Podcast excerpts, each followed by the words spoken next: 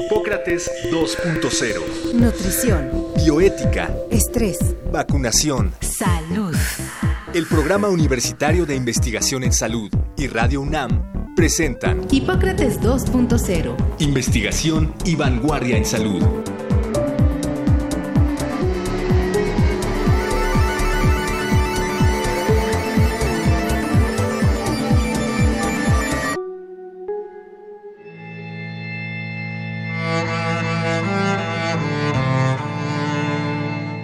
Durante los meses siguientes aumentará el número de casos de gripa, catarro, neumonía, infecciones de la nariz, oídos y garganta e influenza.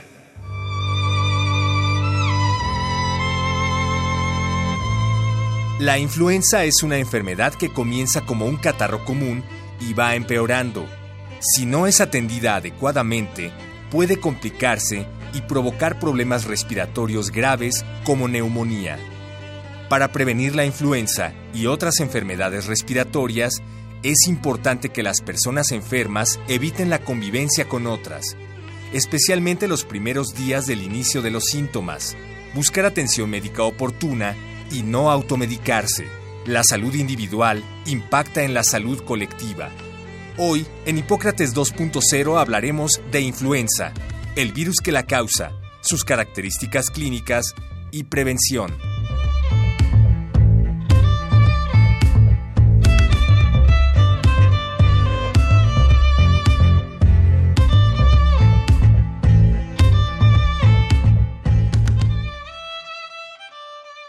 Bienvenidos una vez más a Hipócrates 2.0. Yo soy Omar López Vergara y estoy en cabina en Radio UNAM con el doctor Mauricio Rodríguez. Mauricio, ¿qué tal? Hola, ¿qué tal Omar? Amigos del auditorio, bienvenidos. Pues el día de hoy hablaremos sobre influenza. Hay que recordar, Mauricio, que hace 100 años fue la pandemia de 1918 la gripe española, donde hubo 500 millones de infectados justamente y donde hubo 50 millones de muertos como dice el doctor Ponce de León, el creador de la serie, que si algo pudiera exterminar a la humanidad, el virus al que más miedo tendríamos que tenerle es a los virus influenza. Tienen, hasta donde entiendo, una capacidad tan sorprendente de mutar y de convertirse en otra cosa que pues hay que tenerle mucho ojo en el sentido epidemiológico. Bueno, los virus de influenza, hay tres tipos de virus de influenza, tipo A, tipo B y tipo C. Los dos más importantes son los tipo A y tipo B en cuanto a la infección que causan en el ser humano. En particular, los virus de influenza tipo A pues son muy importantes. La mayoría de los casos están causados por ellos. Tienen una característica en su material genético que los hace muy sensibles a que se produzcan mutaciones que eso le genera cambios al virus, gracias a los cuales se escapa de la respuesta inmune. Entonces, si de pronto nuestro sistema inmune ya conocía un virus de influenza, este virus de influenza tiene algunas mutaciones y gracias a eso escapa de la respuesta inmune. Entonces, eh, aunque tú ya estuvieras con la enfermedad y ya tuvieras defensas contra ella, el virus va a sufrir cambios y te lo vas a volver a encontrar y pues tu sistema inmune no va a tener nada que hacer contra él. La pandemia del, del 2009 es muy ilustrativa porque justamente íbamos saliendo de la temporada de influenza, era abril. Ya habíamos dicho, ya pasó la temporada de influenza. Y justamente nos encontramos con un virus relativamente nuevo que nadie conocía en términos de defensas del sistema inmune, que se empezó a contagiar muy rápido y empezó a causar enfermedad en una población que no estábamos esperando que fuera afectada, con una gravedad diferente de los otros virus fuera de la, de la temporada habitual. Claro, y para quienes vimos la película Contagio, ¿no? Donde, pues así empezaba como el fin de la humanidad y todo. Bueno, parecía eh, que lo estábamos viviendo. Puntualmente se identificó el asunto en México, los primeros casos así muy importantes en México. Después ya algunos estudios vieron que en California había habido algo antes, pero si pensamos en que fue a finales de abril, 26, 27 de abril que empezó la emergencia, para junio, a mediados de junio, la Organización Mundial de la Salud lanzó la declaratoria de pandemia. O sea, en dos meses y medio, ese virus que empezó en un sitio en particular había alcanzado a transmitirse de manera sostenida en cuando menos tres continentes. ¿En dónde empezó Mauricio? No lo recuerdo. Dicen que empezó aquí en México, eh, algunos dijeron que empezó en Veracruz, quizá identificar el origen del primer caso.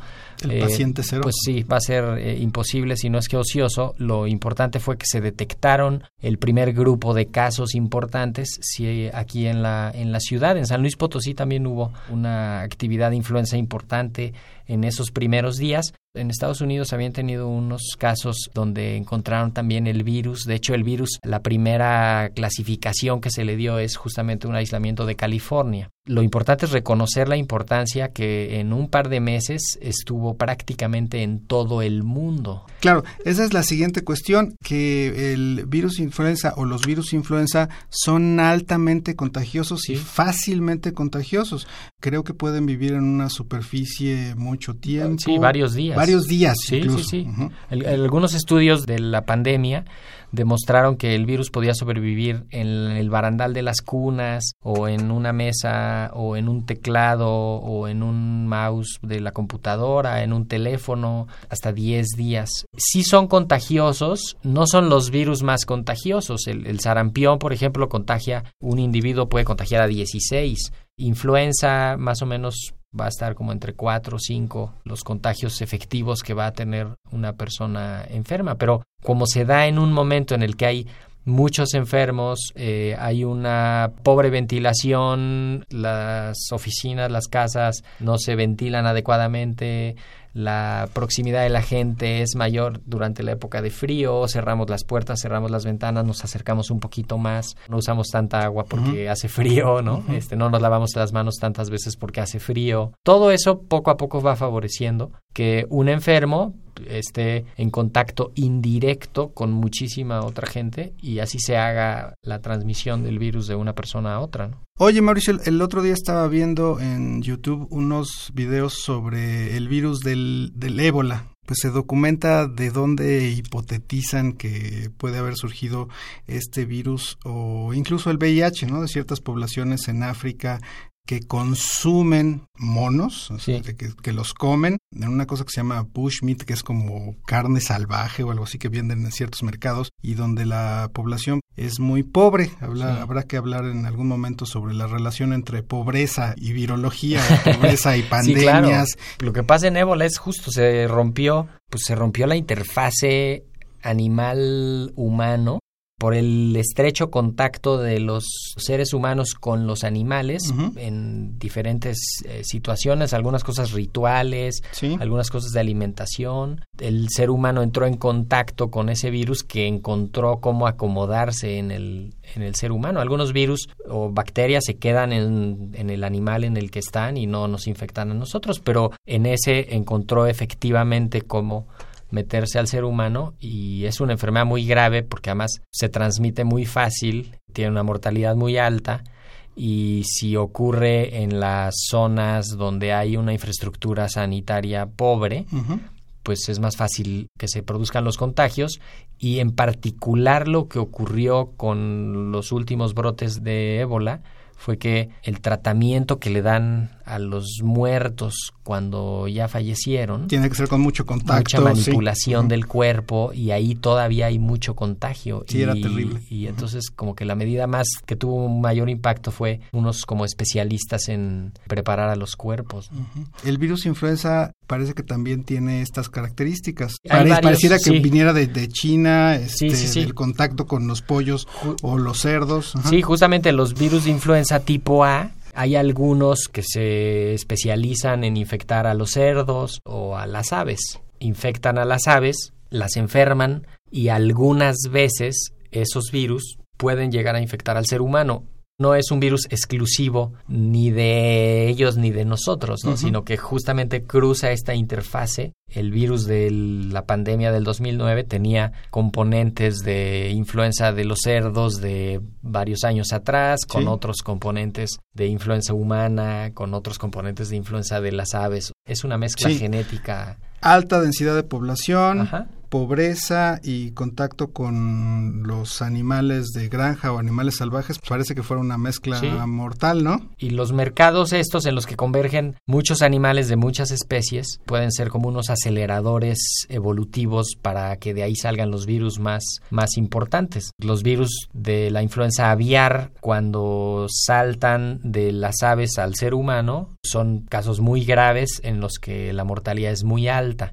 Digamos que si se infectan dos personas, una se muere, así tan alta como eso. El miedo que tenemos es que si ese virus aviar logra meterse al ser humano y transmitirse dentro del ser humano, de una persona a otra, eso puede ser desastroso porque no va a haber manera de pararlo. Ahora ya sabemos mucho. La vacunación previa, cortar la cadena de transmisión y vigilar el comportamiento de los virus de influenza son estrategias para estar preparados de esa catástrofe, ¿no? Ahora, bueno, no todo lo que brilla es oro y no todo moco es influenza, ¿no? Exacto. No toda gripa es influenza, que quizá es algo de lo que tendrías que hablar, Mau. La influenza es algo muy notorio, ¿no? Es muy molesto, tiene fiebres muy altas, no es una gripa. Sí. No, no, no, no es una gripa. Así, la perspectiva más clara es la temporada pasada en México hubo alrededor de 17 millones de casos de infecciones respiratorias agudas. 17 millones. ¿no? Que podríamos decir ahí son gripas. Ujú. Todo eso son gripas, catarros. Y de todo eso, solo 3.500 casos de influenza. Entonces, es una proporción Muy bajita. muy baja como para quitarle atención a lo otro, que son las infecciones respiratorias agudas, ¿no? La influenza, como lo dices, es una enfermedad notoria. Hay un algoritmo en el que la primera pregunta que le tendrías que hacer a un paciente es ¿sientes como si te hubiera atropellado un tren? Sí.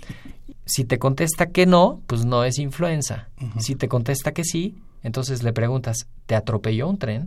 y si te contesta que sí, pues fue el tren, ¿no? Pero si te contesta que no, pues es su influenza, ¿no? Y es, es un poco reducirlo a algo así chistoso para que nos acordemos, pero justamente fiebre muy alta, ataque al estado general, dolor de garganta, dolor de cabeza muy importante, dolor de ojos, dolor de, de cuerpo, la gente no se puede mover, O no te puedes parar de la cama, Tú puedes parar de la cama. Las sábanas sientes que te lastiman. Y fiebre y dolor de cabeza que te duran 24, 48 horas. No siempre es esta cosa clara de tos y un problema respiratorio, ¿no? A veces el problema respiratorio viene después como una consecuencia, porque los signos y síntomas de la influenza son sistémicos, porque pues es una enfermedad que está pegándole al sistema inmune Sí. y que lo está activando y genera esa reacción. Entonces, fiebre muy alta que no se quita, Muy alta. 38, 38, 39, muy sintomática, le dicen. O sea, que el paciente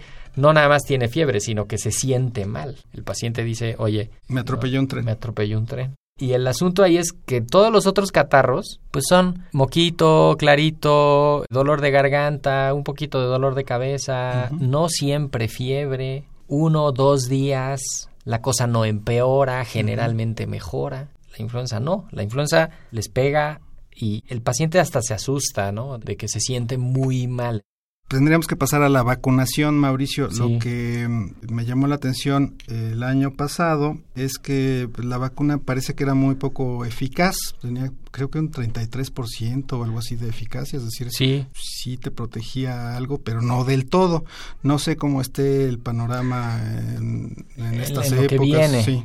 Apenas va empezando la época de la vacunación, entonces seguramente los estudios de la eficacia los vamos a ir viendo hacia finales de noviembre, mucho más robustos hacia finales de la temporada, ¿no? En enero, febrero, ahí que ya se juntó mucha información. El año pasado en particular fue un año bajo para la protección de la vacuna, porque las cepas que se utilizan para la vacuna cambiaron, cambian cada año o se ajustan cada año de acuerdo al comportamiento de los virus en todo el mundo. Y el año pasado como que hubo un par de virus circulando más fuertes de lo esperado y la vacuna funcionó un poquito menos y entonces se juntan esas dos cosas pues sí se vio mermada. Ajá. Hace poquito publicó el, el, Washington Post una nota de los Centros del Control de Enfermedades de Estados Unidos, los CDC, en el que ya analizaron bien cómo estuvo el año pasado el, el comportamiento y vieron que el problema principal fue la baja vacunación. En Estados Unidos tuvieron 49 millones de personas con influenza. Eso es como la población de Texas y Florida, una cosa así enorme, ¿no? Se hospitalizaron como 960 mil, según los datos que publican. ¿49 millones de infectados? Sí. ¡Qué barbaridad! Eh, digo, 960 mil hospitalizaciones y 79 mil muertes relacionadas con influenza. No directamente la causa, pero que justo la influenza contribuyó a algún desequilibrio. Entonces, lo que vieron era que solo se vacunaron como 40% de los que se tenían que vacunar y eso trajo datos justamente alarmantes. Empezaríamos con una controversia respecto a la vacunación. Las campañas gubernamentales señalan que se tienen que vacunar los mayores de 60 años uh -huh. y los niños. Algunas otras instancias o algunos otros investigadores eh, señalan que más bien tendría que haber una vacunación universal, que sí. nos tendríamos que vacunar todos. O sea, así de entrada yo te diría, pues sí, que todo el mundo se vacune. El problema es que si todo el mundo se vacuna no va a alcanzar la vacuna. Es un ideal que sabemos que no es posible, ¿no? Porque no hay 115 millones de dosis de vacuna para que se vacunen todos en México. No hay. ¿Cuántas hay? Como 30 millones. Entonces, justamente ante la disponibilidad de la vacuna, tienes que tener grupos prioritarios. ¿Quiénes son los primeros? ¿Quiénes la necesitan más? ¿Qué son? Los menores de 5 años, en particular los menores de 2 años, son personas en mayor riesgo por la madurez de su sistema inmune y porque se les puede complicar más fácil. Los mayores de 60, nada más por la edad que su sistema inmune empieza a bajar, hay que reforzarlos. Y luego, en el inter de esas edades y incluyéndolas, todos los que tengan una enfermedad respiratoria, o sea, asma, enfermedad pulmonar obstructiva crónica, alergias, luego hipertensión, diabetes, obesidad, tabaquismo, el embarazo prioritario, que las que están embarazadas se vacunen en cualquier trimestre, se pueden vacunar de manera segura. Todos los que toman antiinflamatorios, todos los que tienen enfermedades autoinmunes, los que tienen trasplantes, todos los que se les debilita por alguna cosa su sistema inmune, quimioterapias, radioterapias, alguna enfermedad. Y luego, por riesgos laborales o de la organización familiar. Un maestro, por ejemplo, pues sí que se vacune. O alguien que tiene contacto con mucha gente. La gente que viaja, los aeropuertos son cruce de, pues no nada más de maletas. Los ¿no? aeropuertos o sea, son un cochinero, ¿verdad? un puerquero.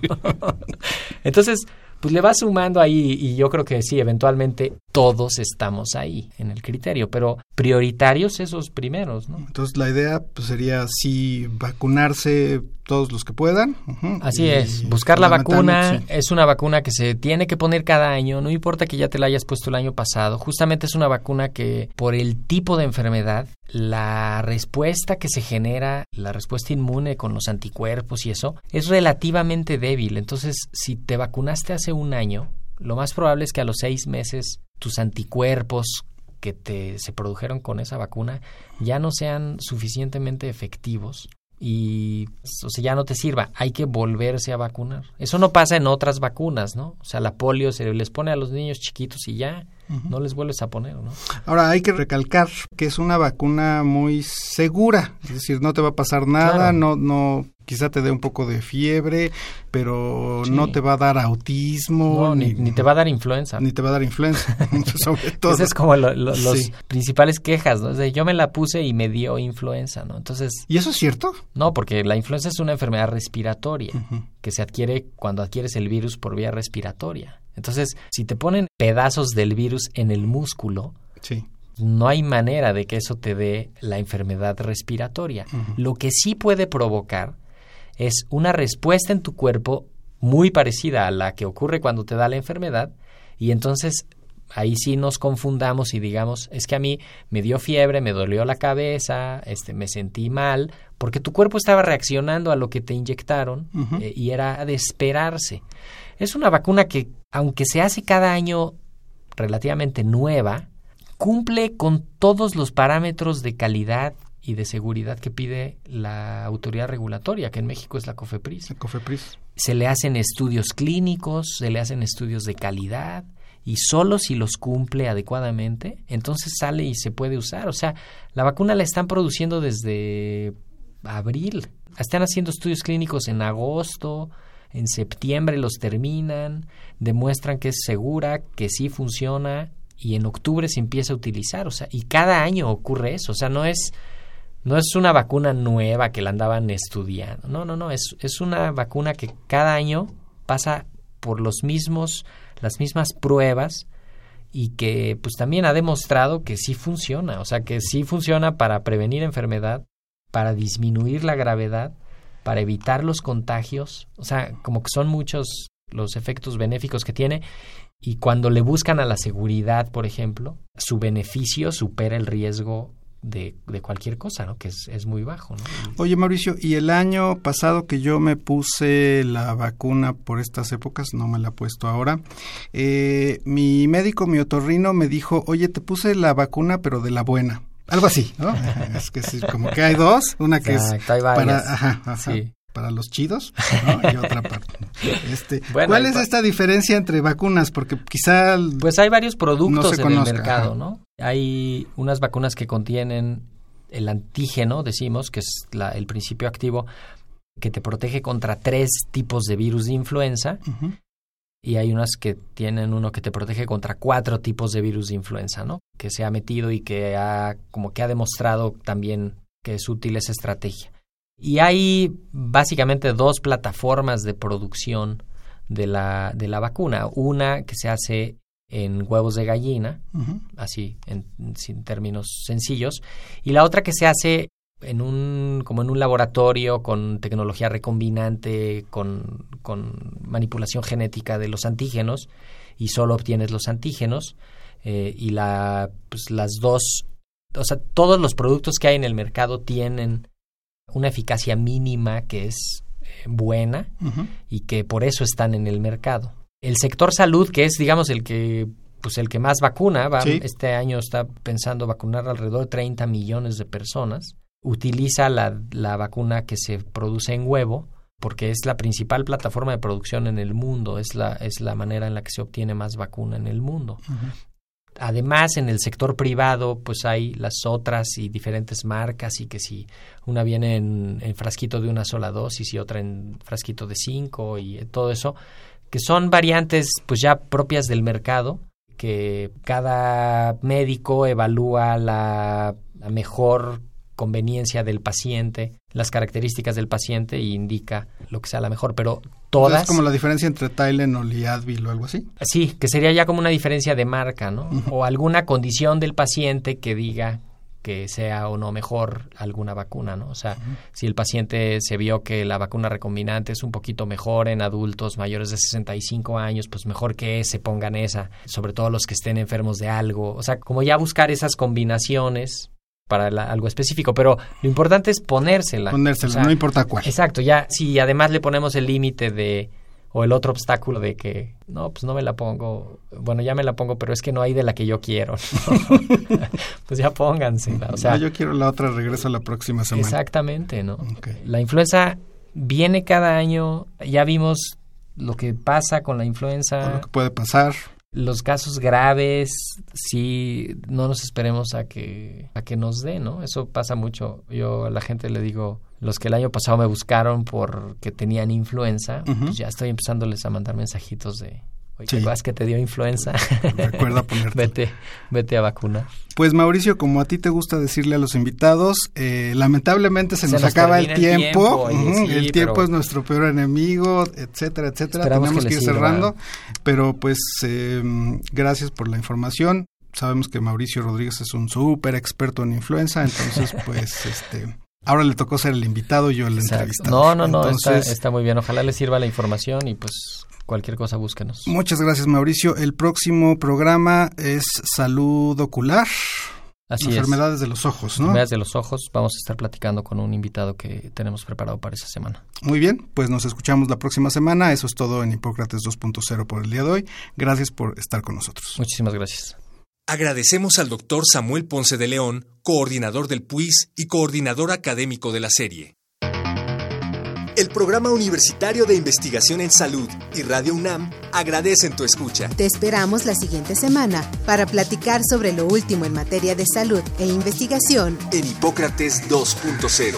Investigación y vanguardia en salud. Se despiden de ti en la producción Patti Gamboa, Héctor Castañeda y Alejandra Gómez.